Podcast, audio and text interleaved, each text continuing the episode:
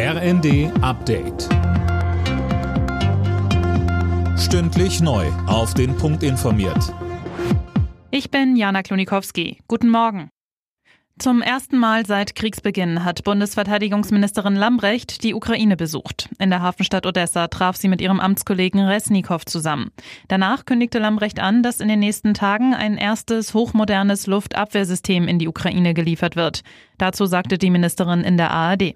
Wir haben das live erlebt, wie sehr die Ukraine darunter leidet, dass Raketen, dass mit Drohnen die Bevölkerung ja gequält wird. Und deswegen ist es wichtig, diese Luftverteidigung weiter zu unterstützen mit Iris-T, diesem hochmodernen neuen System, aber auch mit Drohnenabwehr. Das ist äh, ein ganz, ganz wichtiger Punkt, um die Bevölkerung hier auch zu entlasten.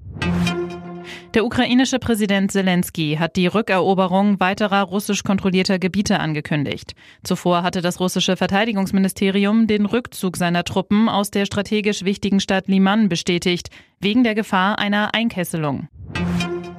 Aus der beschädigten Pipeline Nord Stream 2 tritt mittlerweile kein Gas mehr aus. Das hat die Betreiberfirma erklärt.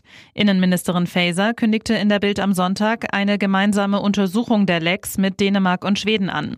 Mehr dazu von Colin Mock. Alle Hinweise sprechen für Sabotageakte, so Faeser. Die schwerwiegende Attacke auf die europäische Energieinfrastruktur müsse aufgeklärt werden. Das erfordere die Expertise von Marine, Polizei und Nachrichtendiensten. Darüber hinaus sollen laut der Innenministerin auch gemeinsame Seekontrollen mit Polen, Dänemark und Schweden gestartet werden. Man wolle maximale Präsenz zeigen, erklärte Faeser. Werder Bremen hat das Topspiel in der Fußball-Bundesliga deutlich für sich entschieden. Gegen Gladbach gewann das Team aus der Hansestadt mit 5 zu 1.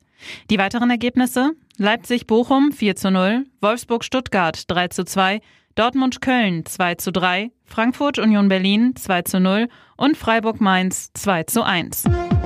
Alle Nachrichten auf rnd.de